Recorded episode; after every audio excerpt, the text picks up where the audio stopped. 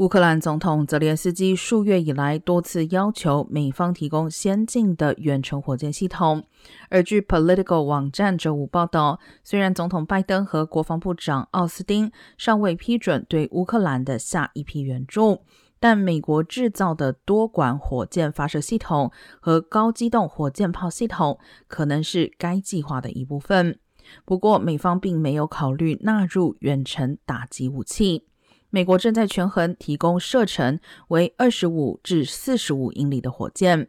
该射程仍比五月发往乌克兰的 M777 榴弹炮射程更远，后者的射程约为十五英里。